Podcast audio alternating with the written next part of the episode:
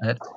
Bienvenidos a la segunda edición de Hablemos de Política. Hoy día tengo el honor de presentarles a un invitado de lujo, un economista y también el director ejecutivo de la Fundación Libertad y Progreso, que está haciendo un tremendo trabajo. Un invitado de lujo, Agustín Echevarne. ¿Cómo estás? Muy bien, muchas gracias por la invitación. La verdad es un placer estar conversando con ustedes, gracias a esta tecnología. Ah, eh, bueno, el placer es nuestro, en verdad. El placer es nuestro. Así que, bueno, vamos a empezar con, algunas preguntas. Eh, Agustín, la verdad es que el gobierno argentino, al parecer, no ha sido muy satisfactorio con el manejo de la pandemia, especialmente por la parte económica. En una escala del 1 al 10, ¿cómo evaluarías el manejo de la pandemia del gobierno argentino? Bueno, yo la verdad es que la repruebo, creo que se han cometido errores muy graves, porque cuando uno tiene enfrenta un problema como la pandemia, es como que tiene que tener tres objetivos en la cabeza. Un primer objetivo que es obviamente disminuir la cantidad de muertes que puede provocar la pandemia. Luego tenés un segundo objetivo que es el tema de que no estén eh, congestionados los hospitales o las, o las clínicas, las facilidades de salud del país. Pero luego tienes un tercer objetivo, que es que no se caiga la economía. Y en Argentina ese tercer objetivo no lo tuvieron en cuenta.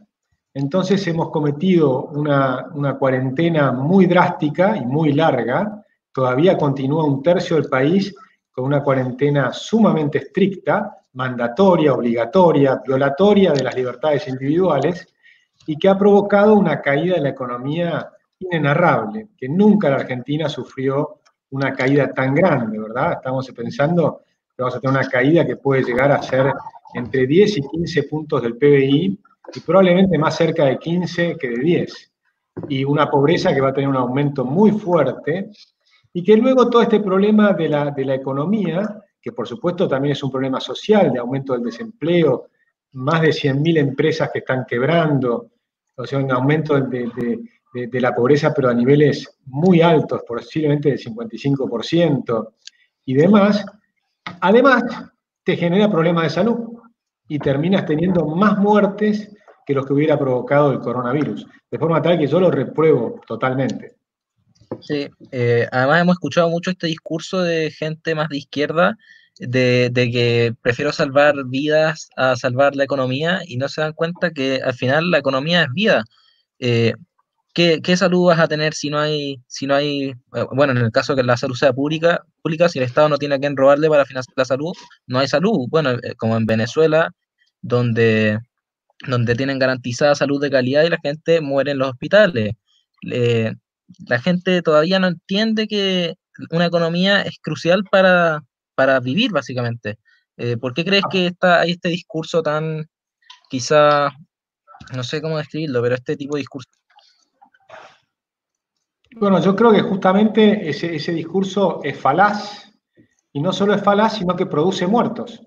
Y, de hecho, no es solo en Argentina o en América Latina, sino que es a nivel mundial. Por ejemplo, hoy me censuraron un posteo que hice en Facebook y, en Instagram. O sea que me lo censuró una empresa privada, Facebook e Instagram.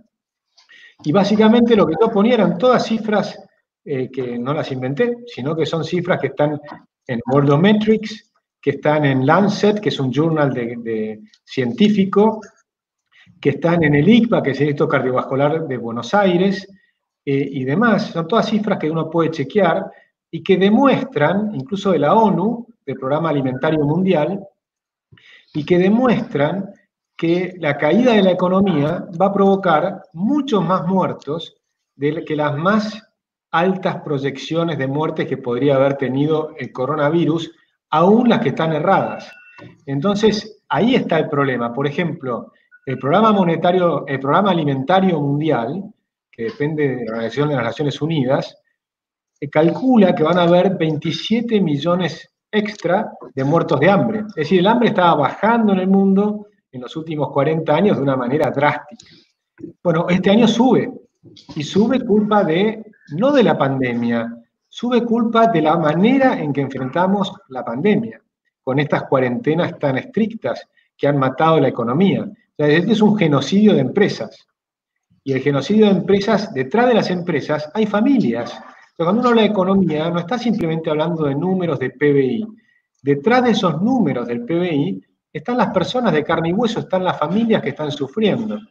Y si a una familia, por ejemplo en Argentina, en Buenos Aires, hace 104 días que no tiene ningún ingreso, un pintor, un electricista, un profesor de tenis, una masajista, no tienen ingresos. A lo sumo podrán tener un pequeño subsidio del gobierno que eh, serán de 10 dólares o 15 dólares, una cosa muy pequeña, que por supuesto no alcanza para nada. Entonces esas personas, este, aunque sean 100 dólares, en Argentina no te alcanzan para nada, esos 100 dólares en un mes. Entonces eh, esas personas han tenido una drástica caída de su nivel de vida. Pero además están obligados a permanecer adentro, ni siquiera pueden salir a, correr, a trotar, a, hacer un, a jugar al tenis, a hacer deporte, es no tienen ninguna forma de escaparse de la presión no solo de la caída de la economía, sino la propia presión natural de poner una familia sin posibilidad de salir. Imagínate una familia con varios hijos, con una, una, casa pequeña, pues yo tengo la suerte de tener una casa grande, pero imagínate si tienes una casa pequeña y estás con cuatro o cinco hijos en el mismo lugar, los chicos además les tienes que enseñar en la escuela, en tu casa, que tienen que pasarse cinco horas adelante de la computadora que no quieren, o que quieren hacer otras cosas pero no la tarea, es un problema muy serio que está generando incluso problemas psicológicos. Y yo he hablado con algunos, con unos psicólogos que me dicen que en algunos casos son irreversibles. Es decir, que los daños que están provocando a la salud no es solo a la economía, también es a la salud de las personas. Claro. Agustín, claramente a ti no te ha gustado el, no te ha gustado el manejo de la pandemia en Argentina, pero ¿podrías decirnos un país referente como en manejo de la pandemia? Sí, por supuesto. Por ejemplo, Uruguay. En Uruguay, tanto el presidente como la vicepresidenta de Uruguay han dicho algo muy simple, muy bajo y muy real. Los uruguayos, la libertad es importante. La presidenta dijo la libertad es fundamental, de manera tal que el gobierno lo que hace es hacer recomendaciones de quedarse en cuarentena, recomendaciones de, un montón de cuestiones y la gente usa su responsabilidad individual. Entonces tienes libertad individual y tienes responsabilidad individual. Y hay un muy buen manejo público-privado. Es decir, hay sintonía entre relación entre el sector público y el sector privado. Hay 24 laboratorios, algunos públicos y algunos privados, y han tomado en cuenta las enseñanzas de otros países. Por ejemplo, hoy se sabe con bastante claridad que el virus se contagia en el aire que se mantiene en el aire suspendido por horas. Y por lo tanto, eso antes no se, se creía que se caía al piso, ahora se sabe que no, lo sabemos por los coreanos, que eh, se, se queda en el aire. Por lo tanto, el problema está en los lugares cerrados con mucha gente. ¿Cuál es uno de los principales problemas entonces? Los hospitales. Y por lo tanto, a la gente hay que tratar que no vaya a los hospitales y a las clínicas, que los testeos se hagan fuera del hospital y fuera de las clínicas y que la gente sea tratada en su casa. Y eso lo hemos visto, por ejemplo, la diferencia entre Bérgamo y Véneto. Y tomo este caso porque algunos me decían, cuando yo tomaba el caso de Hong Kong, de Taiwán, de Japón, de otros lugares, me decían, bueno, pero esas culturas son muy distintas. Entonces yo tomo la misma cultura, norte de Italia, Véneto y Bérgamo. Bérgamo, muchísimos muertos, Véneto, muy pocos. ¿Por qué? Porque en Véneto, en lugar de aplicar el protocolo de la OMS, aplicaron un, protocolo diferente, atendían a los enfermos en sus casas, les hacían los tests en sus casas. En Uruguay hacen tratamientos ambulantes, toman los testeos de manera ambulatoria, de forma tal que uno va en el auto, le dicen a tal hora, a tal lugar, vas en el auto, te hacen el test, sin sacarte ni siquiera el pijama, y luego vuelves a tu cama, a tu casa, sin contagiar a nadie. Entonces, el virus no está dando vueltas por todos lados. y esa es la mejor manera que en el fondo es lo que se hacía siempre con cualquier gripe. Cuando uno tiene gripe se queda en su casa, no va al hospital.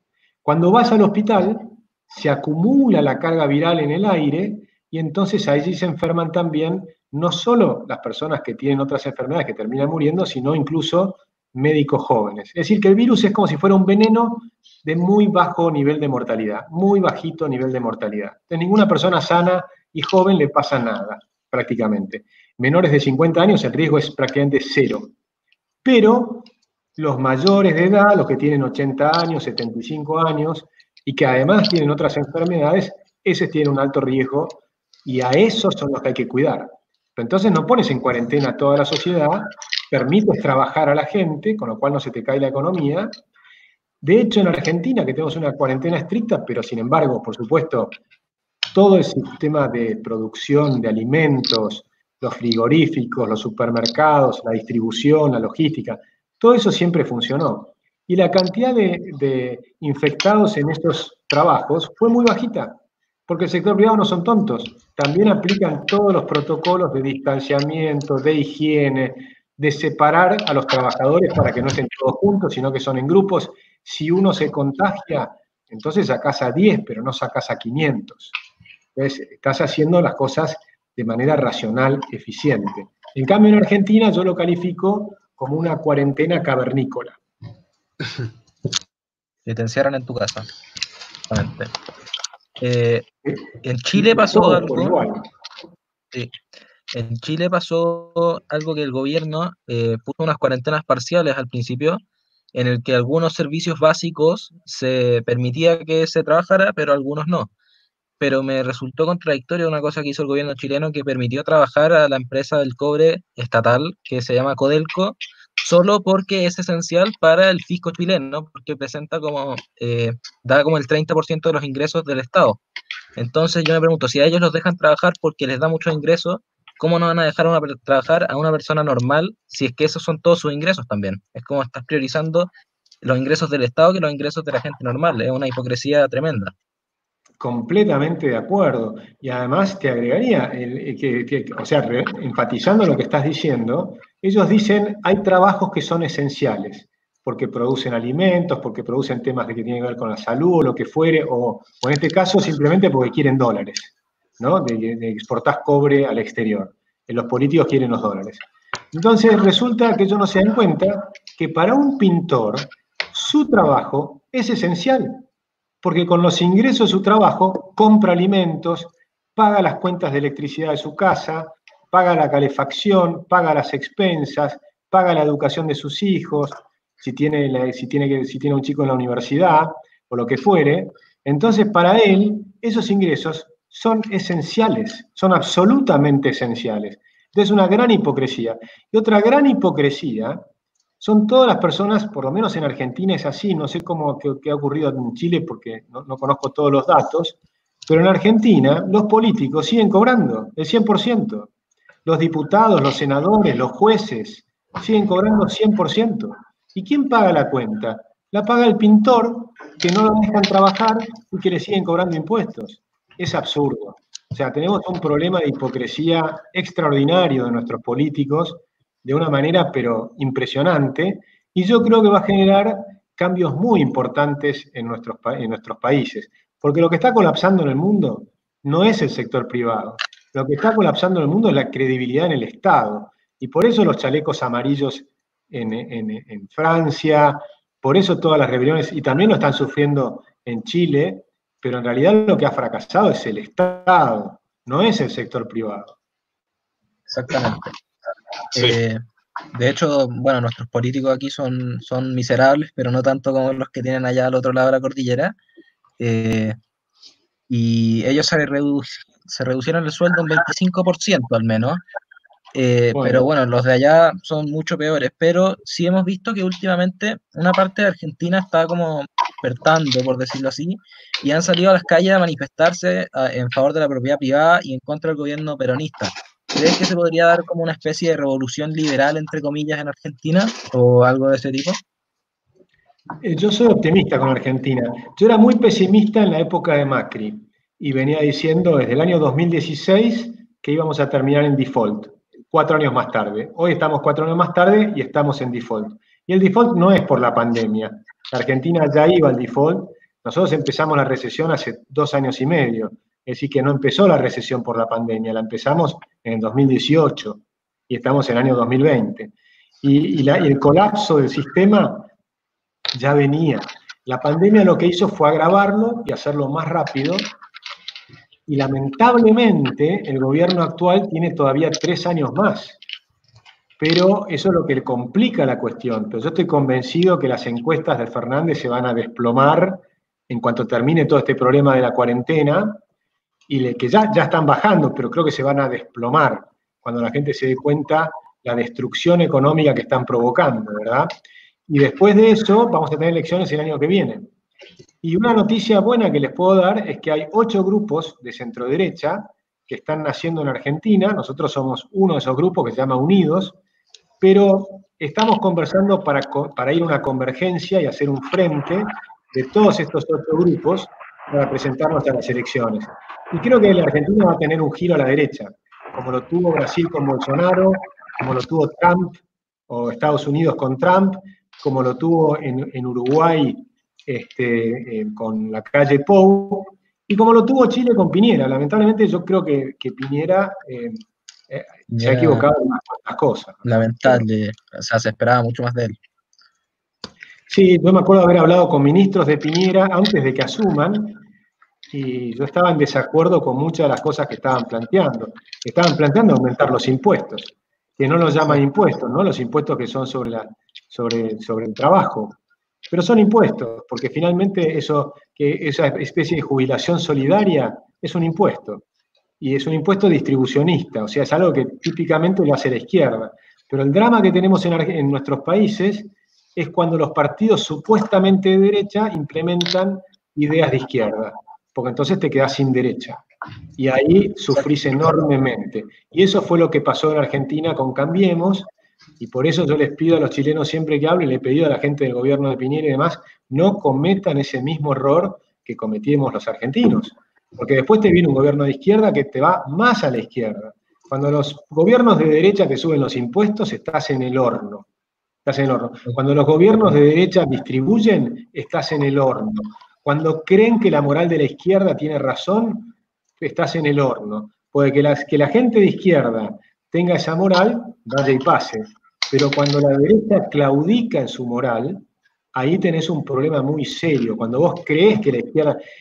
yo creo que la ventaja moral del capitalismo es enorme, es absoluta no solo la parte técnica y práctica, sino la moral.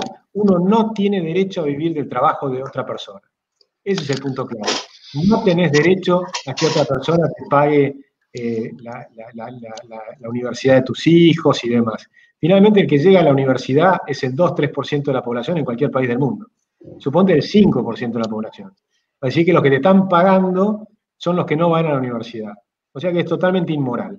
Entonces, un sistema de becas es buenísimo, pero para la gente que tiene muy buenas notas, me parece muy bien un sistema de créditos, pero eso de que la educación no puede tener lucro, todas esas ideas de izquierda, si las dice la izquierda, fenómeno, pero la derecha de ninguna manera puede claudicar en esas banderas, ¿no? Esa es mi opinión, humildemente, por los errores que hemos cometido en Argentina y que me, parece que tienen que aprender de Argentina para hacer todo lo contrario de lo que hemos hecho.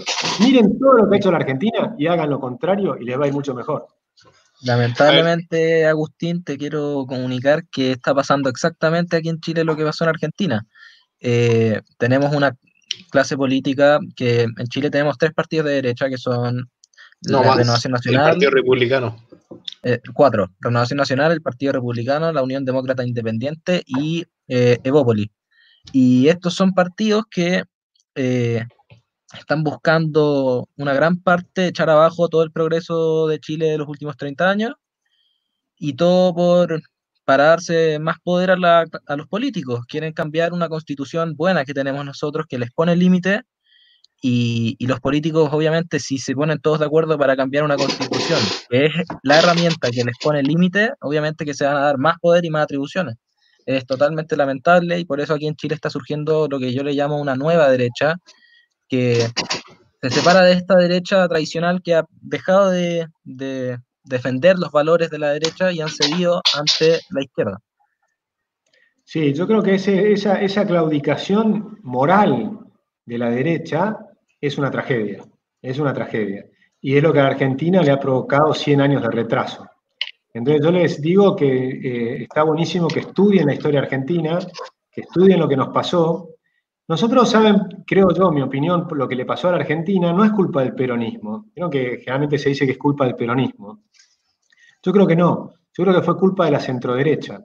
La centroderecha argentina, cuando en el año 1916 se aprueba la ley Sansteña, que es la del, la del voto secreto, obligatorio, que todo el mundo puede votar y demás, La centroderecha creyó que nunca iba a ganar el poder popular. Y entonces empezó a apoyar los golpes de Estado, hizo una cantidad de cosas terribles. De ahí surgió el peronismo. El peronismo surgió de un golpe de Estado. El peronismo surge del partido militar. El partido militar se llamaba el Partido Justicialista y el primer general que pusieron de presidente fue el general Perón. Entonces, el militarismo fue la idea de que la derecha no podía ganar. ¿Por qué? Porque la derecha tiene que convencer con nuestros ideales. Cuando creemos que nos ganaron el discurso y nos corremos hacia la izquierda, es cuando se destruyen los países. Porque yo no digo que la izquierda está mal. Lo que yo digo es que la derecha cuando claudica es la que está mal.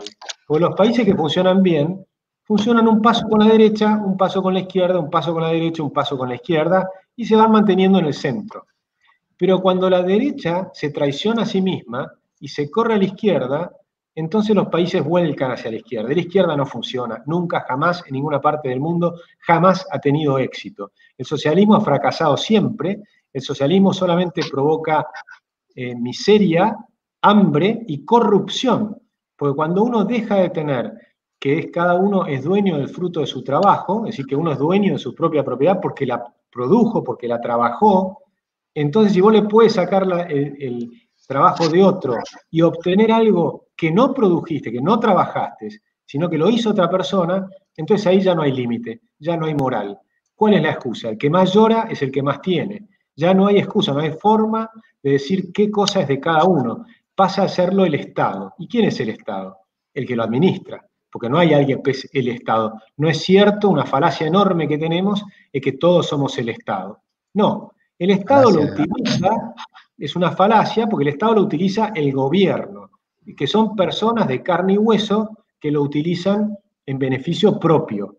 Entonces, cuando no hay límite moral, porque la propiedad privada ya no es privada, le dicen la, tiene que tener función social, ¿qué te están diciendo? Que la propiedad privada la decide el político de turno en su propio beneficio. Esa es la realidad. Entonces, otorgan algunas cosas para mantenerse en el poder y se llevan una parte. Y, ese es el desastre que nos está pasando en muchos de nuestros países en América Latina, pero creo también que hay una reacción de la sociedad, pues como el socialismo finalmente no funciona, el socialismo te genera miseria, pobreza y demás, siempre vas a tener ejemplos como hoy tenés Venezuela o Argentina, de que si haces socialismo te va a ir mal, muy mal, pésimo, y además vas a tener gobiernos corruptos. Y Agustín, hemos visto cómo en Argentina se han puesto a imprimir, bueno, el Banco Central a imprimir billetes como locos. ¿Tú crees que Argentina va encaminada hacia una hiperinflación? Argentina va encaminada hacia un salto inflacionario. Llamarlo hiperinflación, bueno, depende a qué llames hiperinflación. Yo creo que vamos a ir a un proceso hiperinflacionario. Hay un economista que trata estos temas, que es Philip Kagan, y puso una definición arbitraria que dice que la hiperinflación es si hay más de dos meses seguidos de 50% de inflación mensual. Yo no sé si vamos a llegar este año a 50% de inflación mensual.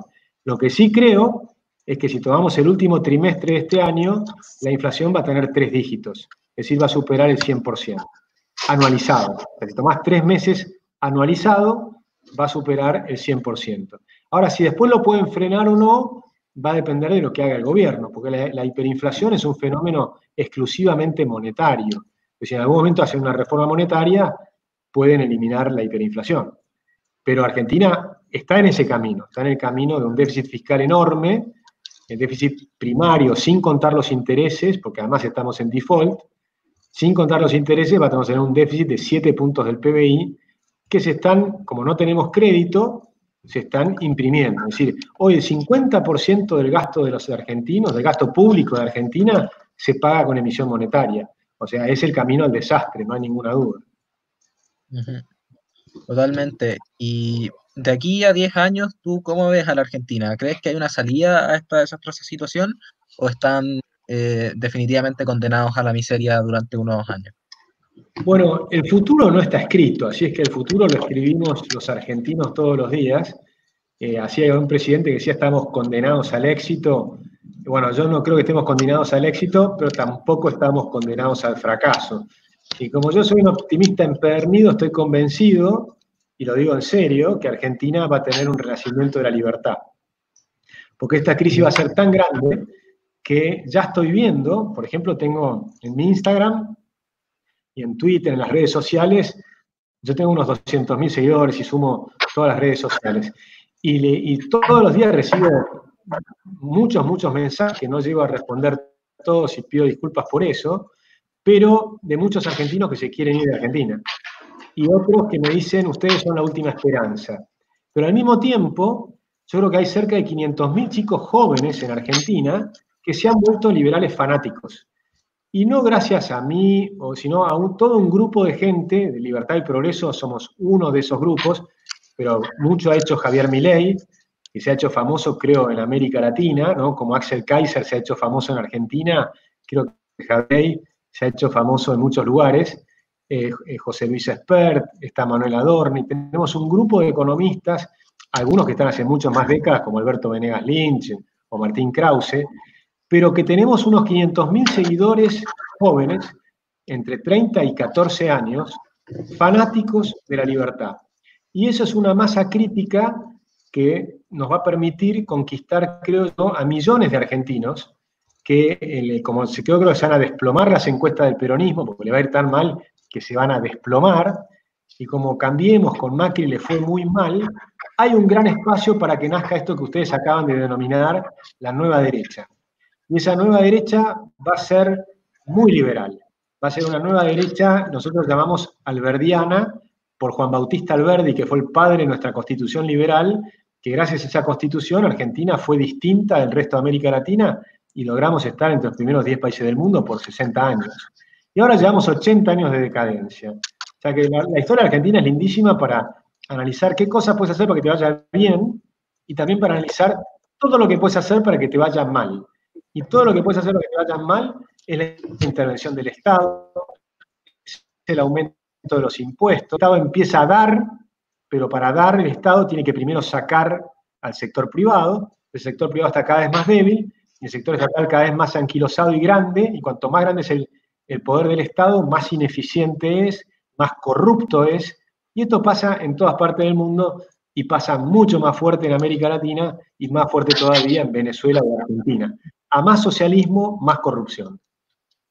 Exactamente. Y eh, Agustín, lo que tú mencionas, eh, lo que tú mencionas de que va a haber una explosión liberal en Argentina y que tienen muchos seguidores, eh, yo creo que es verdad, yo he visto, tengo muchos seguidores argentinos, yo también, y, pero sin embargo, creo que eh, va a haber que tomar acción y creo que también, a mí por lo menos me gustaría mucho que gente como tú, Milei, Expert, Adorni, eh, Marqués, incluso que es más conservador, pero igual que se vayan metiendo a la política. Creo que, es importante que, se vayan formando grupos para, para presentarse a elecciones y todo esto. Eh, ¿Tú tienes pensado meterte en la política en un futuro? Bueno, de hecho estoy armando un partido político, ¿no? Que se llama Unidos. Pueden buscarlo unidosargentina.org. Y lo estamos haciendo junto con Manuel Adorni, con Fausto Espotorno, con Gustavo Segre, con eh, Luis Seco, que es otro gran economista, aunque es un poco menos mediático, con Gustavo Lázari, que es otro economista que además eh, es dueño de una pyme, produce chacinados, así es que conoce de primera mano todos los efectos de los 170 impuestos que tenemos los argentinos y las 69.000 regulaciones que te impiden trabajar, y después con médicos y con demás, y, tenemos un nuevo partido que estamos armando, ya tenemos 12.000 afiliados, empezamos hace dos meses, o dos meses y medio, con lo cual estamos creciendo rápido, pero con un propósito de sumarnos y de ir a una convergencia con José Luis Espert, que está trabajando en política desde el año pasado, se lanzó como candidato presidencial, con López Murphy, que fue candidato en el 2003, pero que está volviendo a hacer política ahora, y con Gómez Centurión, que como tú dices es como más parecido a Nicolás Márquez, ¿no? más, más conservador, pero nosotros tenemos una idea que tiene que ser la nueva derecha tiene que tener una parte liberal y una parte un poco más conservadora. La parte conservadora que podemos tener son aquellos conservadores que pueden tener principios muy conservadores para su propia vida, pueden ser, por ejemplo, muy católicos o muy evangélicos o religiosos o lo que fuere, pero respetan el derecho a los demás de pensar diferente y de tener proyectos de vida distintos. Entonces, si un conservador puede ser muy conservador para sí mismo, pero respeta la libertad de cultos y que haya personas que puedan ser o católicos o evangélicos o judíos o agnósticos o, o, ateos o lo que fuere, bueno, el hecho de respetar al otro es lo que te hace liberal. Entonces puede ser conservador y liberal. Todo ese amplio espectro de centro-derecha, o sea, yo hay que agarrar todo lo que está a la derecha y a la izquierda. Y, todos los que estamos a la derecha y a la izquierda vamos a ser más del 50%. Y ese es el camino, ¿no? Y por supuesto hay que tragarse algunos sapos de gente que no te gusta. Esto no va a ser un club de amigos, esto es un programa de cambiar de, el sistema de gobierno de un país, de cambiar el sistema económico y rentístico y aplicar la constitución como debe ser aplicada. Exactamente. Eh, qué bueno que no, no están enterados en realidad del partido que están formando. Me alegra muchísimo saber que están eh, con planes a largo plazo de volver a ser grande Argentina, porque fueron el país más rico del mundo en su día, y es realmente lamentable lo que les ha pasado. Y con respecto a lo que decías de los conservadores, eh, creo que marcaste una diferencia que es muy importante también marcar entre los que son los conservadores políticos y los conservadores individuales.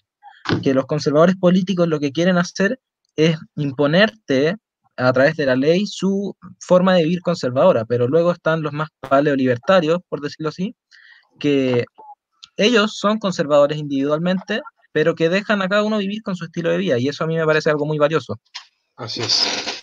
Y, por ejemplo, tengo, perdón, ¿no? yo cumplí hace poquito 35 eh, eh, años de casado.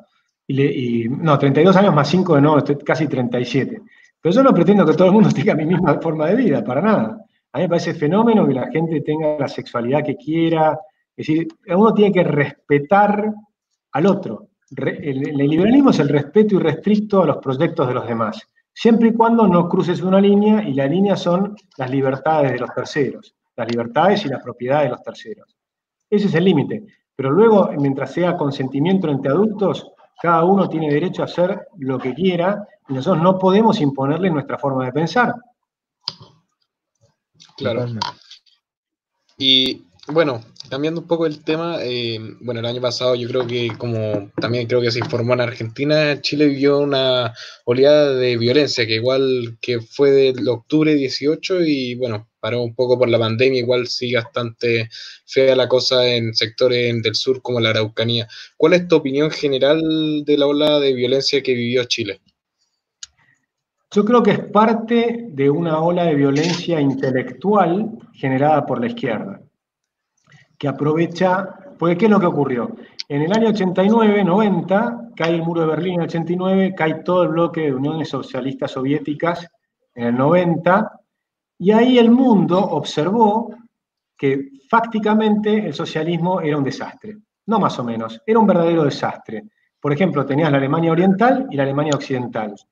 Hasta hace pocos años antes, Samuelson, un gran economista con el cual se educaron muchas generaciones de economistas, que tiene ese enorme manual grosso allí, que se llama Economía, y que tiene mil páginas, y que tuvo 25 ediciones.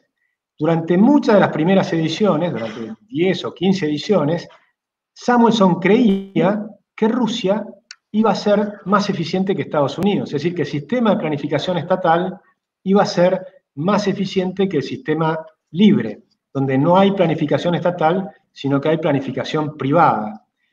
Pero ¿qué ocurrió? Dentro de muchos años empezaron a pensar, bueno, pareciera que era bastante más débil el bloque soviético y se creía que, por ejemplo, Alemania Oriental estaba como un 15% abajo de Alemania Occidental. Cuando se cae el muro de Berlín y finalmente observamos lo que hay del otro lado, no había nada competitivo. Toda la industria de Berlín Oriental no servía para nada. Las fábricas de autos tenían 30 años de retraso. O sea, era, el deterioro era tremendo. Todo lo que tenían bueno era lo que habían robado de Occidente y no habían producido nada. Y eran los mismos alemanes. Los mismos alemanes que produjeron BASF, que produjeron avances científicos impresionantes en todo lo que es, no solo en los laboratorios, sino en los trenes, en la electricidad, en un montón de cosas. Cuando le pones el socialismo, ya no producen nada. Se destroza la posibilidad de cambio, se destroza la innovación y no estaban un 15% abajo, eran un 25%, estaban un 75% abajo de Alemania Occidental, en PBI per cápita bien contabilizado. Entonces ahí toda esa fantasía de, la, de, la, de que podía funcionar la planificación estatal se vino abajo y por supuesto resurgieron las ideas de von Mises, de Hayek, de toda la escuela austríaca, Karl Menger y demás, que habían demostrado científicamente que no podía funcionar el socialismo. Pero ahora lo estaban viendo. Entonces ahí los socialistas ya no podían competir en economía, no tenían ninguna chance. ¿Y qué hicieron? Mutaron, como son muy inteligentes y son unos grandes marketineros, y empezaron a hablar de dónde puedo meter conflicto. Y entonces metieron el conflicto en el tema sexual, con la ideología de género, con eh, la revalorización de la mujer, pero con un efecto agresivo contra el varón, es decir, un conflicto entre el varón y la mujer. No como los liberales que buscábamos la igualdad de género entre el hombre y la mujer, la igualdad de, derechos entre el hombre y la mujer, sino en una especie de poner al hombre, a la mujer contra el hombre, y decir como que los hombres son violentos o los hombres son violadores o ese tipo de cosas, de esos cuentos ridículos. Una cosa es que haya un violador y otra cosa es que todos los hombres sean violadores. Es un absurdo descomunal. Pero lo mismo hicieron con la ecología, lo mismo hicieron con el planeta, con el, calentamiento global, con un montón de cosas. Y lo mismo están haciendo con el tema de los pueblos originarios. Entonces estamos, es todo un mismo, el mismo relato de la izquierda que busca el conflicto a la manera hegeliana, de buscar una tesis y una antítesis, porque ellos bucean en el conflicto. Y metieron en toda América Latina la pedagogía del oprimido de Freire, que es un marxista brasileño, que enseña a la gente, a todos los niños, les enseña a sentirse oprimidos culpa del sistema capitalismo, capitalista. Entonces, el violador es violador culpa del capitalismo. Después el calentamiento global es culpa del capitalismo. El campo ensucia a la gente, a la ecología, por el glifosato, culpa del capitalismo. Entonces, todo es culpa del capitalismo. Como el capitalismo es inexpugnable desde el punto de vista de la moral, es inexpugnable desde el punto de vista de la eficacia eh, económica y de la reducción tremenda de la, pobreza, de la pobreza que ha provocado, es inexpugnable, es muy superior en todo. Pero entonces tienen que buscar estos elementos para hacerlo. Y ahí aprovechan el conflicto de la Araucanía, y por supuesto podrá tener algunos orígenes y algunos resentimientos y demás que, vienen de hace mucho tiempo y demás, pero la izquierda explota esos resentimientos y, eh, le saca el, verdadero, la verdadera razón de ser y lo transforma en un tema anticapitalista. Y ahí es donde empiezan a tener problemas muy grandes. Y la derecha muchas veces afloja y empieza a ceder con cosas, por ejemplo, como eh, que los pueblos originarios tienen derechos de esos pueblos originarios como si fueran culturas a las cuales hay que respetar. Y se olvidan que muchas de las culturas originales tenían muchas cosas que no son respetables en el mundo moderno. Por ejemplo, los mapuches, eh, los, los, araucanos, cruzaban la cordillera, venían a Argentina, y eso está en, los libros eh, chilenos y está en los manuales del Congreso de Chile, que los diputados que se quejaban del gobierno chileno que le compraba a los machuches los ganados que robaban en Argentina. Entonces hacían malones, llegaban hasta Buenos Aires, atacaban los poblados y se llevaban no solo la hacienda, también se llevaban las mujeres y las esclavizaban sexualmente. ¿Eso es respetable? Por supuesto que no. Por supuesto que no. Entonces, los valores de la cultura occidental, desde ya que son superiores a los valores de los pueblos primitivos, que ya no se les puede hablar con este lenguaje y la gente se ofende, pero en la realidad eran primitivos porque su moral era primitiva. Era la moral donde el jefe tiene todo el poder y los individuos no tienen ningún poder y no tienen ninguna forma de ponerse en contra del jefe. Si el jefe le gustaba una mujer, olvídate, se quedaba con la mujer. Y si el jefe mataba a alguien, nadie se podía quejar, no había división de poderes, no había ningún límite al poder del, jefe de la tribu, eh, por supuesto no había una justicia independiente, no había un esquema republicano, no había una legislatura, no, había ninguno de, los, de una constitución donde se respetara los derechos de cada uno de los individuos. Es decir, lo que nos hemos olvidado es que el sistema constitucional es superior a todas las civilizaciones anteriores. Totalmente. Em, sí, claro, al igual que como antes hablábamos de, una nueva derecha, yo también creo que después, post caída del muro de Berlín, hemos visto una nueva izquierda que cambió totalmente su estructura y, y los actores de lucha.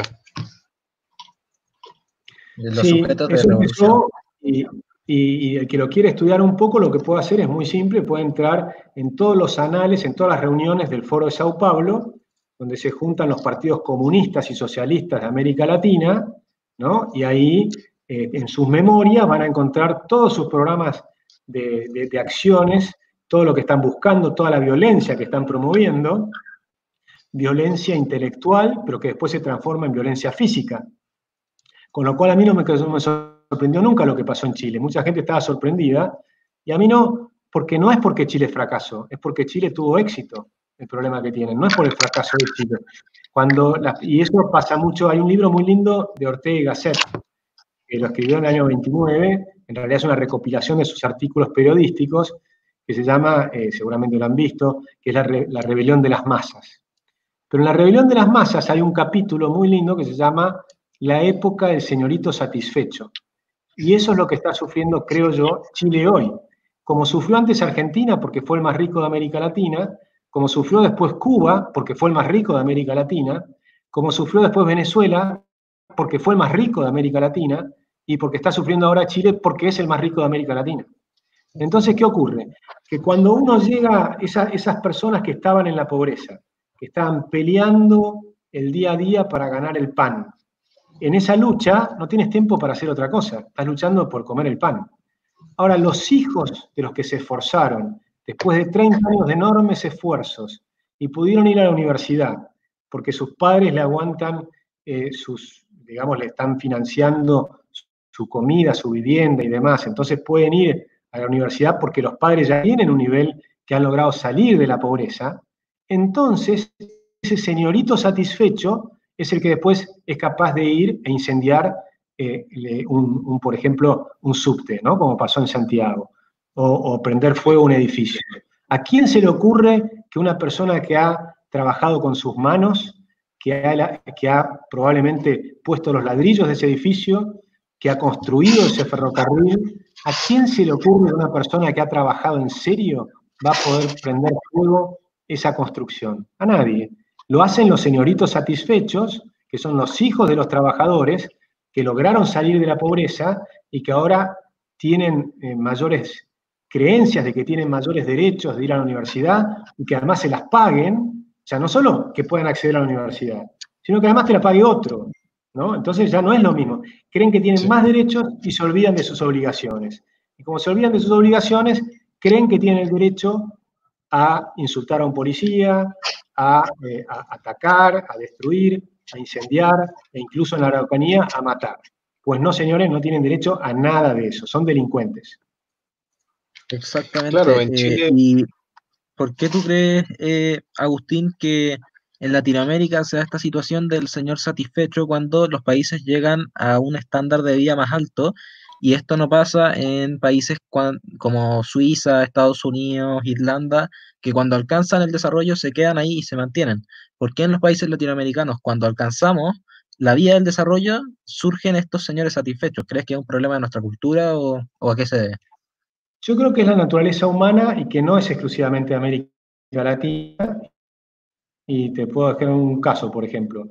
El país más educado, más culto, con mejor música, con mejor literatura de Europa, era Alemania. Y Alemania terminó en la República de Weimar, y si uno lee los diarios de la República de Weimar, parecía Argentina de hoy. Lo que pasa es que Alemania había sido muy rápido, muy rica.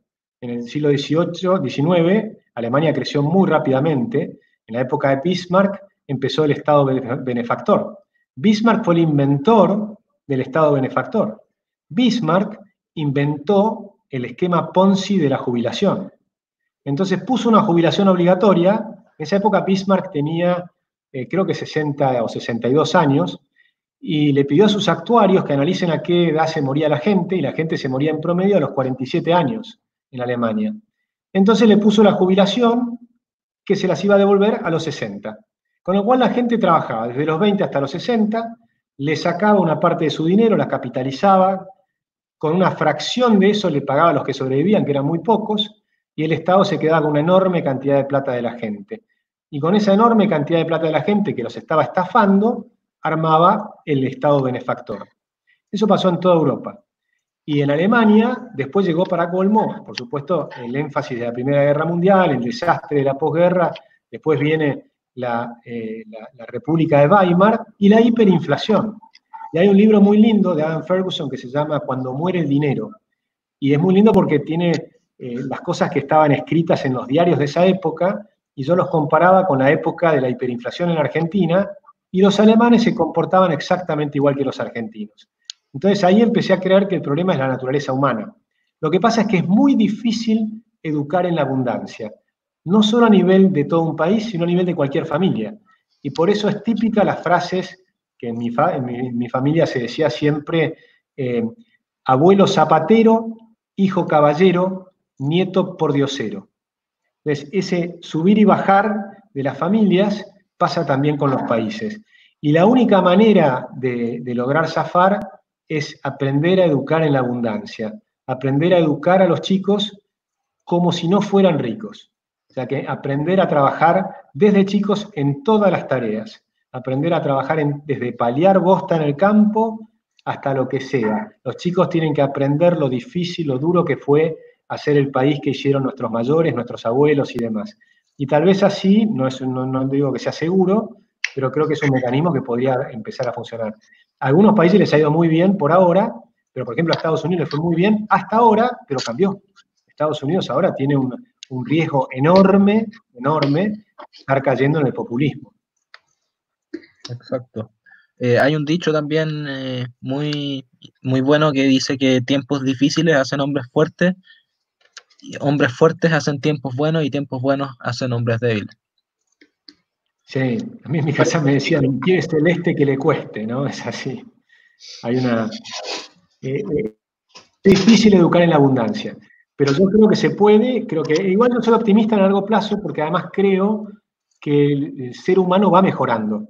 Si bien tenemos ciclos, es como una especie de espiral ascendente, y a la larga el ser humano poco a poco va mejorando. Entonces hoy, por ejemplo, la esclavitud, por más que existe en algunos países, en algunos lugares, está mal vista por más que la mujer en muchos lugares sigue siendo sometida, como en el Islam, la mayor parte de los países ya hoy eso no es admisible. hay muchas cosas que, eh, por ejemplo, los códigos penales, hasta el siglo XIX, que en términos de la historia es nada, es apenas 150 años, hasta 1848 en Francia a un ladrón le cortaban los pezones, los llenaban de plomo hirviendo, lo ponían en un cepo y le pegaban entre todos en la plaza y aplaudía, y el pueblo aplaudía, ¿no? Como, como eran los romanos, aplaudían el Coliseo romano. Bueno, el mundo va progresando. O sea que yo creo que vamos a ir progresando y creo en la psicología evolutiva.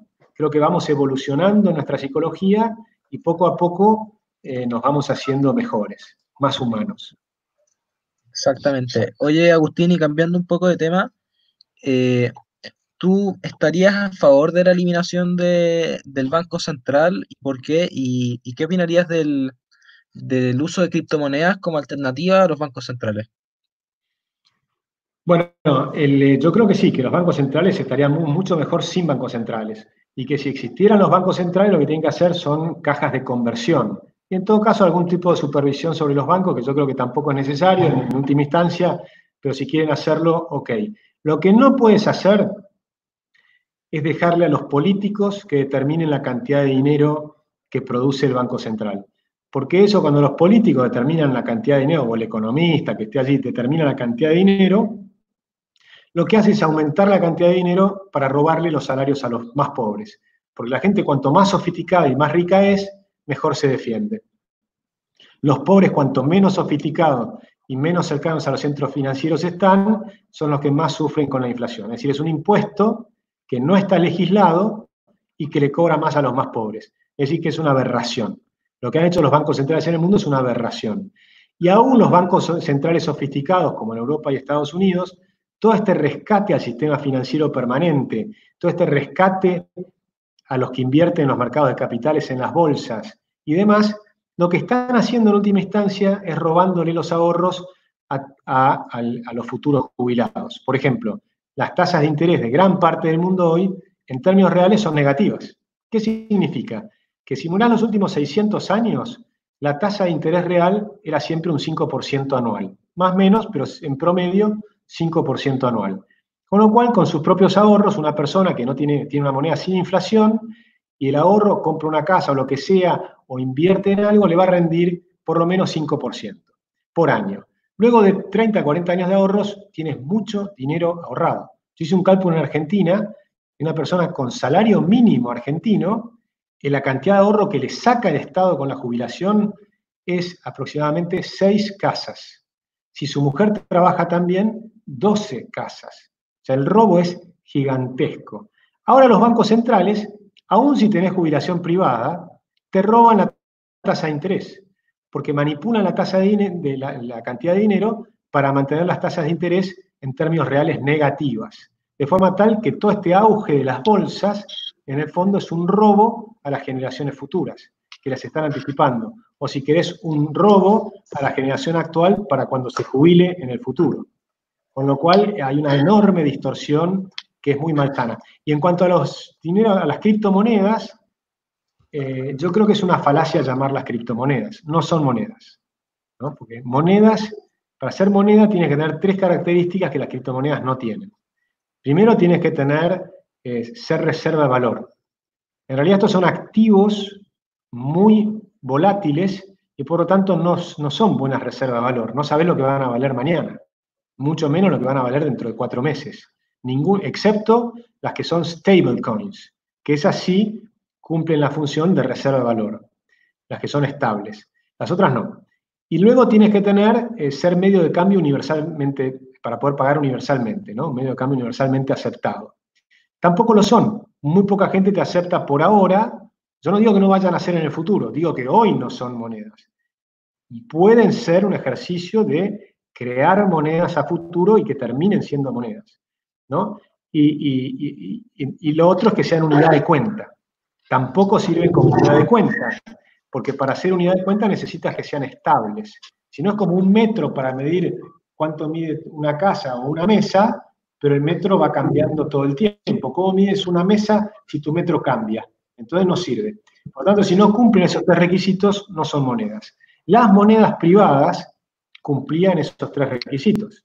Además, eran divisibles, transportables y demás, y eso sí lo tienen las criptomonedas, pero estas tres características no las cumplen. Sí la cumple el oro, la cumplía la plata, la cumplían algunos otros metales, y eso fue cambiando, ¿verdad? Pero sí creo que algún día pueden llegar a ser eh, criptomonedas y pueden tener un papel muy útil. Pero estamos en un proceso y ese destino todavía no ha llegado. Perfecto. Agustín, eh, eh, actualmente eres economista. ¿En, qué momento tú te decidiste que querías ser economista? Y yo creo que en mi casa eran todos abogados y yo era rebelde, entonces por eso seguí economía. pero, pero eso fue hace tanto tiempo. Y creo que cuando estaba en tercer año de economía, tuve un profesor keynesiano, pero brillante, y un gran profesor que se llama José María Fanelli, que estaba enamorado de la economía, nos hizo leer como locos papers que estaban en la frontera del conocimiento, lo que estaba saliendo en ese año en el mundo, nos hacía leer a los papers de los americanos y de algunos europeos, y me enamoré de la economía, me encantó, pero fue recién ahí, más o menos cuando yo estaba en tercer año de la carrera, y a partir de ahí sí empecé a leer un montón y sigo leyendo hasta el día de hoy. Maravilloso. Eh, oye, Agustín, ¿tú te definirías más como un liberal clásico o como un libertario ya? Eh, yo soy un libertario a la Borges. Usted sabe que Borges era un gran libertario en Argentina, pero un libertario escéptico, en el sentido de que yo creo en la filosofía libertaria, pero tengo clarísimo que no es aplicable hoy. Sí creo, como decía Borges, que llegará un tiempo en que los gobiernos van a ir quedando en desuso y entonces los políticos se van a dedicar a hacer las cosas que saben hacer, algunos se dedicarán a contar historias, otros se dedicarán a hacer payasos, y algunos otros estarán asaltando en las esquinas, que son las cosas habituales que hacen los políticos. Pero para eso falta mucho, tal vez 500 años, no lo sé. Mientras tanto, en la práctica sí me defino como un liberal clásico. donde creo que tenemos que tener un Estado mínimo. Reconozco a los libertarios cuando dicen eh, el constitucionalismo no ha servido para contener al leviatán, a este monstruo del Estado, el, los constitucionalismos no han alcanzado para limitarlo y tenemos que volver a luchar, ahora mucho más difícil, porque ya no es para contener, sino que para reducir la influencia del Estado a su quinta parte. O sea, el Estado está totalmente metido en las vidas de las familias, en las vidas de las personas. Para colmo, con la tecnología actual, se ha perdido la privacidad y se va a perder cada vez más. Y, la, eh, la posibilidad de control sobre la población es inmensa. Y hemos visto con esta pandemia cómo la, gran mayoría de los políticos aceptaron violar todas las, libertades, ¿no? como pasó en Argentina y en Chile. Se han violado las libertades de las personas, las, libertades más indispensables de las personas, ¿no? La libertad de circular, la libertad de trabajar, la libertad de enseñar y aprender. Han sido violadas permanentemente todo lo que dicen nuestras constituciones. No se les movió un pelo y no hubo un juez que se levantó a defender la constitución. Las han violado permanentemente sin ningún problema. Con lo cual ni las constituciones ni tampoco los jueces son independientes, eso es falso, es otra, otro error que hemos cometido, creer que los jueces iban a ser independientes porque no los podés echar. Y son manipulables los jueces y se han plegado a los políticos y no han servido. De forma tal que tenemos que buscar nuevas maneras, nuevas formas de control de, los políticos, ¿no? de control del Estado, de contener al Estado. La división de poderes es muy importante, pero no alcanzado. Y no hay nada que sustituya la labor de cada ciudadano. Y esto lo han dicho muchos, este, eh, muchos liberales, lo decía Reagan, citándolo a Jefferson, decía, eh, la, pérdida de libertades nunca está más lejos de una generación de distancia. Si nosotros no defendemos las libertades, nadie las va a defender por nosotros. Exactamente. Eh, ¿Tú crees, Agustín, que una alternativa a esto sería, yo he escuchado a Bolsonaro y a Trump hablar mucho de esto, que armar a la población es una buena defensa en caso de que venga un gobierno tiránico. ¿Tú estás a favor de, la, de los derechos de arma? Bueno, a ver, yo diría dos cosas. Por un lado, creo que ese derecho existe, por lo tanto es anterior a la Constitución, que es la de estar armado en tu casa, no salir a la calle armado, pero sí estar armado en tu casa y defender tu propiedad. Yo creo que eso está dentro de la primera enmienda de la Constitución de Estados Unidos y creo que esa primera enmienda es valiosa, pero también creo que esa es una sociedad que no es una sociedad civilizada. sociedades civilizadas no debiéramos tener que recurrir a ese fusil.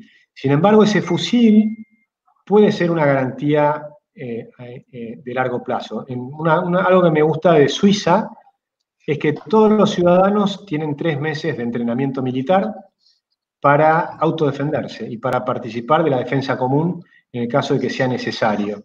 Y si tú tuvieras a todos tus ciudadanos entrenados y con un fusil, un AK-47 en su casa, y es más difícil para los gobiernos autoritarios. Pero reconozco que no es la manera más civilizada. La manera más civilizada es el diálogo, es la enseñanza y es la batalla cultural, que es a lo que yo me dedico, ¿no? A la batalla de las ideas. Creo que estas cosas se ganan debatiendo, se ganan mostrando los datos, mostrando los argumentos y dando la batalla en todos lados, en Wikipedia, en la televisión, en la prensa, en la política, en todas partes, y sabiendo que no se lo podemos dejar a otro. Todos los que nos están escuchando son parte de esta batalla. Y si no están cumpliendo su parte, bueno, nos están haciendo perder a todos la posibilidad de tener uno más que esté trabajando junto con nosotros para defender las libertades. Básicamente, y yo me parece que era la segunda enmienda, pero eh, otra pregunta que ah, tengo. Ya, es la segunda enmienda, tienes razón. ¿Cuál, ¿Cuál es tu presidente favorito actualmente? En el mundo. No tengo. Pero tal vez el que más se esté acercando es la calle Pou. Me está gustando mucho, hay que ver cómo sigue. Pero la calle Pou está teniendo una gran independencia de criterio, no se deja llevar por lo que se llama lo políticamente correcto, defiende las libertades aún con el tema de la pandemia eh, y sacó un, un, proyecto de ley que ahora está debatiendo en el Congreso de 3.000 artículos, con lo cual va a eliminar a 60 leyes socialistas. O sea que si logra cumplir una parte de lo que está haciendo va a pasar a ser mi ídolo, me parece. Eh, Agustín, ¿te parece? Espera, eh, habla tú. ¿Y, presidente histórico qué nos podrías decir?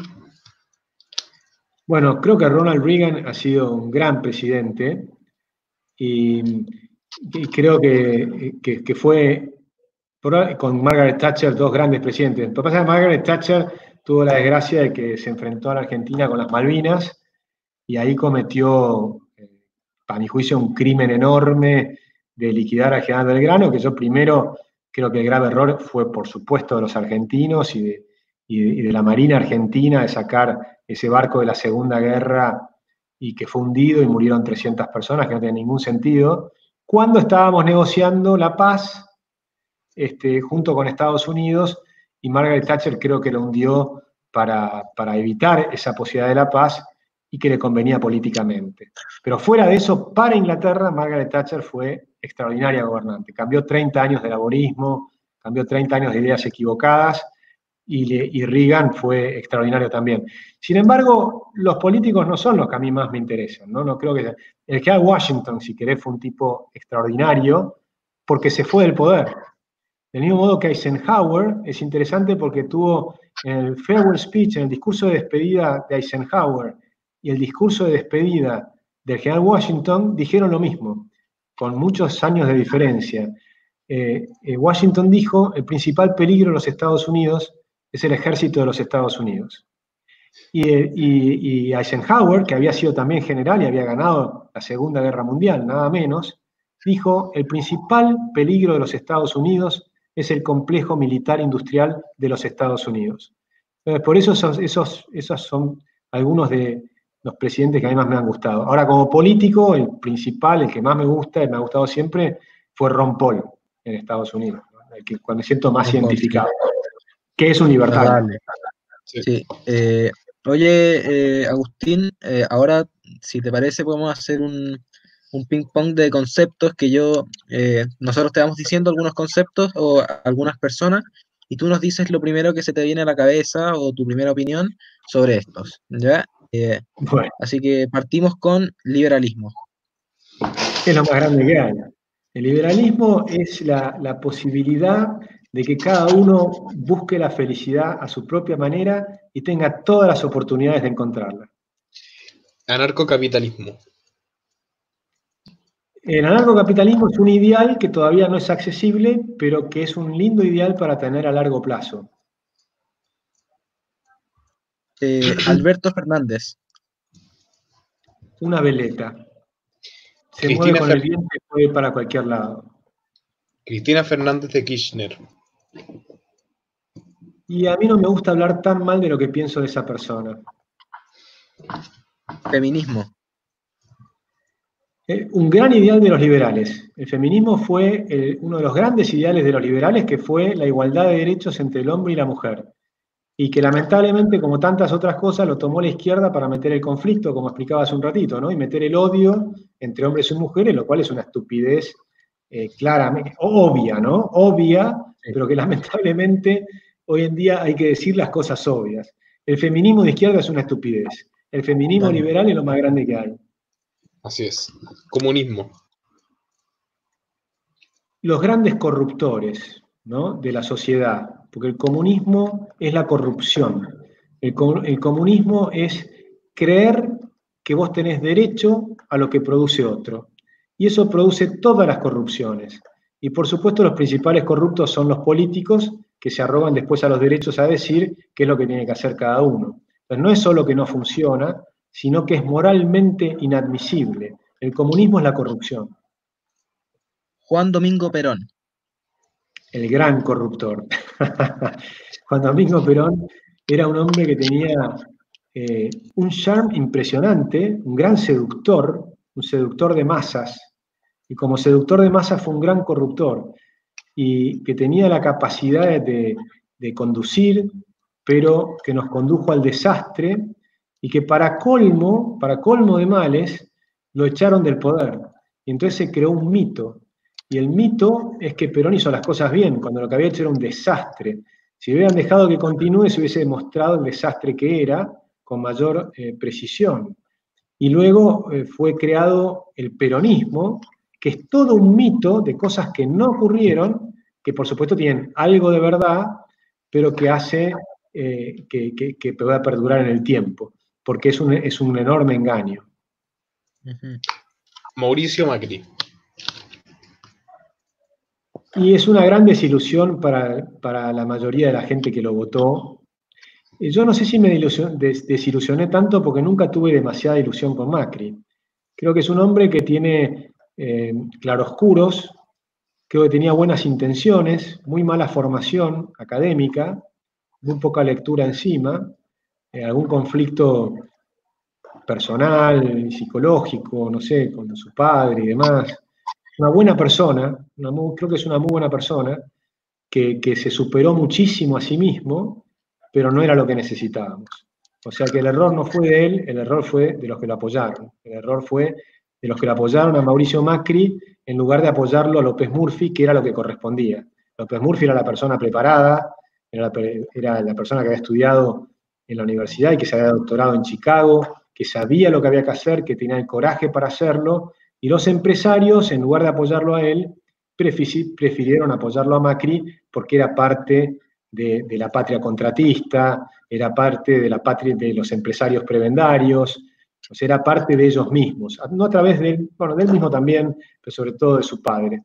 Entonces creo que fue una, un grave error histórico de la Argentina y sobre todo, como digo siempre, de la centroderecha en Argentina y de los empresarios que lo apoyaron en lugar de apoyarlo a López Murphy, que obviamente los hubiera obligado a competir, a abrir la economía, a ser competitivos, a invertir y, a hacer las cosas en serio. Alberdi. Alberdi es, es lo que justifica a la Argentina.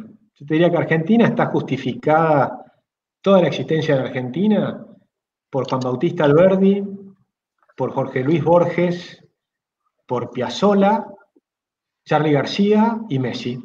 ¿no? Y, Maradona, no, Maradona no, es comunista. No, no, Maradona no. Y, es un gran debate que tengo con muchos argentinos, pero no, no, yo no, Maradona, yo lo conocí, me pareció una persona eh, que, lamentablemente no supo soportar la fama, y la fama lo destruyó. Y, entonces fue una lástima porque se, corrompió y entonces es una mala imagen, este, y, terminó mal, me parece a mí. Y Alberdi es, eh, es muy recomendable que lo lean. Alberti es el gran pensador de la Argentina. Es una persona que escribió muchísimo, era un gran avanzado a su época, lo que escribió sigue totalmente vigente, y no solo en economía y derecho, sino también en materia internacional, en materia de seguridad. Era, era un hombre de gran avanzada, era un liberal, era un progresista, era un garantista, pero con el derecho garantista real, por ejemplo, tiene una definición maravillosa que está en la Constitución argentina, que dice, la cárcel no es para castigo, es para seguridad. Entonces se anticipa todo el debate del siglo XX, se anticipa Foucault, se anticipa a todos ellos y le pone la medida justa. No es que vos tenés que analizar si la persona mató, fue culpa porque los padres lo violaron, porque la sociedad hizo tal cosa, y entonces él no es realmente el culpable, que es la doctrina actual en Argentina de Zaffaroni, que es un, juez brillante, eh, garantista, pero a mi juicio totalmente desquiciado, fuera de quicio, ¿no? En cambio, Alberti tiene el punto justo, que es el progresismo. Dicen, no es que lo pongo preso como castigo, sino por seguridad de los ciudadanos. Entonces, el gobierno tiene que garantizar, o el Estado tiene que garantizar la seguridad de sus habitantes. Y por eso es que al delincuente lo tenés que meter preso, no como castigo. Entonces, cuando lo analizás de esa manera, las cárceles no solo tienen que ser habitables, sino tienen que ser centros donde la gente pueda trabajar, pueda eh, ahorrar, pueda mantener a su familia con su trabajo y pueda pagarse su propio sustento en la cárcel. Y si eso ocurre de acuerdo a las penas, eh, César de Becaría, ¿no? que dijo cómo tienen que ser las penas y demás, entonces si una persona es condenada a 10 años, cuando termine sus 10 años va a haber aprendido la rutina del trabajo, la rutina del ahorro, ¿no? va a mejorar su autoestima porque va a estar produciendo, es decir, que la cárcel va a poder funcionar para reinsertarlo en la sociedad, porque además cuando salga a la sociedad va a tener ahorro suficiente para tener suficiente tiempo para encontrar trabajo y no salir a robar automáticamente, porque si lo haces en la calle sin ahorros, y no, no le dan trabajo, esa persona va a tener problemas muy serios. Perdón, me extendí, era un poco, pero justo al eh, no, no, pero perfecta la extensión. Eh, aborto. El aborto es algo que no nos va a dividir. Nosotros queremos sacarnos de encima al socialismo. Y los liberales tenemos una división en términos del aborto. ¿Por qué? Porque nosotros defendemos la vida. Y yo defiendo la vida y creo que la vida empieza en el momento de la concepción y por lo tanto, a partir de ahí tengo que defender al embrión humano como si fuera un ser humano, porque eso es lo que yo creo. Pero tengo amigos igual o más inteligentes que yo, brillantes, muy buenas personas, muy éticos, que consideran que el embrión no es un ser humano hasta tanto adquiere un nivel de conciencia. Ahora bien, yo no los voy a convencer y ellos no me van a convencer a mí. Entonces el desafío es cómo legislamos conjuntamente sabiendo que no pasa porque uno tenga el 51% de los votos y el otro el 49%. Entonces la sabiduría la tiene, por ejemplo, la Corte Suprema de los Estados Unidos en el caso Roe versus Wade, que es un término medio que no conforma a nadie. Pero yo digo que tenemos que superar eso. Y tenemos que trabajar en cosas donde los 100% estemos de acuerdo. Y les propongo una. Creo que vamos a estar todos de acuerdo que hay que tratar de reducir los embarazos no queridos. Porque el aborto ocurre después del hecho que vos te está molestando, que es el embarazo no querido. Y el embarazo no querido, afortunadamente, hoy con la tecnología moderna se puede reducir a cero o casi cero. Entonces, por lo tanto, es un tema de educación. Hay un profesor que ganó un premio Mundial de Educación porque en su pueblo logró que los embarazos no queridos sean cero. Y después hay que facilitar la adopción, hay que facilitar el acompañamiento a las mujeres que están atravesando esa transición tan dolorosa que es un embarazo no querido, para que lleguen a la mejor resolución posible, que yo creo que es tener al hijo o bien eh, tenerlo eh, con su propia familia y que los padres tienen que ayudar, o sea, los abuelos tienen que ayudar también, y este, por supuesto eh, si no la alternativa que yo considero la mejor, es, la segunda mejor, es darle una adopción. Hay un montón de gente que está esperando, hay lista de espera para recibir a los chicos en adopción y darles todo el cariño del mundo. Entonces creo que es una solución superadora, sanadora para todos, una nueva vida que, nace y es querida por la familia adoptiva, es algo sanador, es algo positivo, es algo que enmienda el error o la gravedad de los errores que pueden haber hecho llegar hasta ese momento. Diego Maradona. Diego Maradona, miren, los, eh, eh, ustedes saben, los, árabes eh, creían en Alá, ¿no? Creían los musulmanes, creían en Alá, Alá era Dios. Y de ahí, de ahí surge el olé olé. Olé olé viene del Alá Alá, entonces, cuando una persona hace cosas maravillosas en el campo de juego, en el fondo es una manifestación de los dioses. Cuando uno lo ve de esa manera, o como lo hacían en su época los romanos con los griegos con las sibilas y el entusiasmo, que era el empoderarte del dios, que, o mejor dicho, el dios se apoderaba de vos y te utilizaba como su instrumento, o los romanos o los latinos que lo veían como las musas inspiradoras, vos eras un instrumento de los dioses. Entonces no te la creías. El problema es que Maradona se la creyó. Y cuando uno se la cree, empieza a cometer errores. Y yo estuve en Nápoli en el 89 y 90, cuando Maradona ganaba eh, dos scudetos, o sea, dos campeonatos italianos, nunca Nápoli había ganado, y lo amaban, lo amaban de una manera tan espectacular que eh, en Nápoli hay un montón de iglesias pequeñas, grandes, medianas, de todo tipo, en cada cuadra hay una iglesia. ¿Cómo?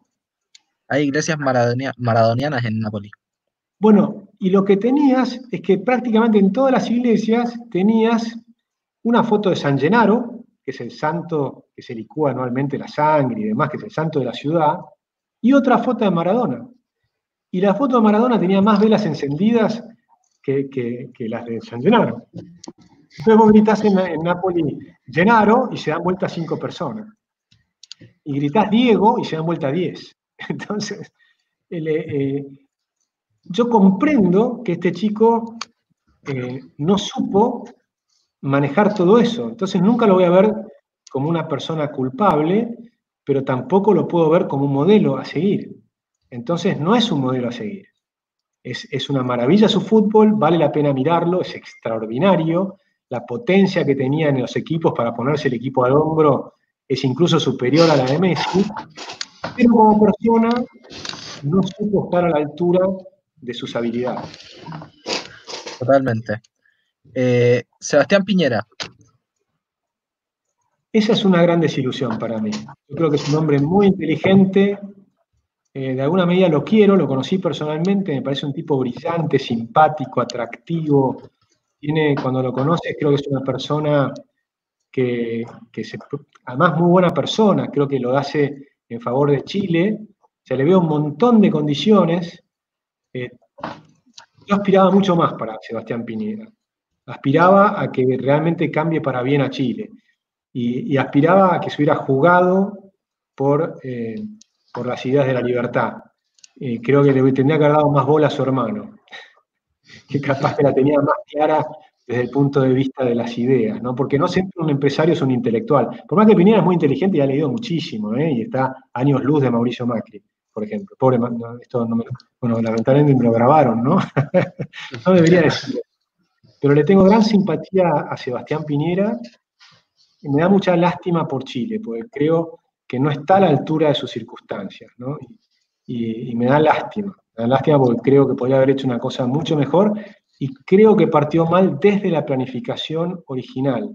Pero bueno, me puedo estar equivocando yo y capaz que las cosas fueron mucho más difíciles y, de pronto me falta a mí un baño enorme de humildad y si algún día llego a tener algún cargo, voy a encontrarme que las cosas son mucho más difíciles de las que creo desde, la tribuna, ¿no? Estar en la cancha es mucho más difícil. Y eso también vale para Mauricio Macri también, ¿eh? Yo, ojo que también lo respeto, estar en la cancha, llegar a estar ahí es porque hicieron cosas impresionantes que son muy difíciles, es muy difícil llegar a ser presidente, te ayuda a tener una billetera ancha, pero, eh, pero es muy difícil, han llegado, tenido logros enormes, pero bueno, no han sido suficientes para nuestros países y por eso a mí me da mucha lástima. Sí, eh, Ahora nos van quedando cinco conceptos. Eh, espera un segundo, que quiero eh, extenderme un poquito aquí en lo de Piñera. Sebastián Piñera, para mí, era un candidato bueno. creo que su primer gobierno en 2010 fue bastante positivo, pero creo que Piñera es, como muchos dicen aquí, es un pésimo político y un muy buen administrador. Y se nos pudimos dar cuenta cuando la izquierda le metió presión desde la calle, se dio, eh, se dio de inmediato y no pudo eh, ser fiel a sus ideas y cayó en el populismo, lamentablemente. Y esto, y se dio hasta nuestra constitución. Sí, probablemente hubo problemas también en todos los, todo el sistema de, de, inteligencia, de entender cómo funcionan estos procesos, de estar preparado por ejemplo, Patricia Bullrich en Argentina, a diferencia de Larreta, el, el jefe de gobierno de la Ciudad de Buenos Aires, ella sí sabe manejar la calle, pero se la toma en serio. Maneja todos los protocolos internacionales, pero se prepara con anticipación.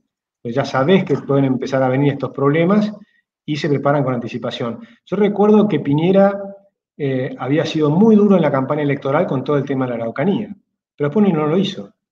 Y entonces ahí es donde creo que perdés autoridad cuando has dicho que vas a hacer algo y no lo haces. Entonces creo que, eso es un error. Hay que usar la ley, pero con la ley hay que respetarla y hacerla respetar.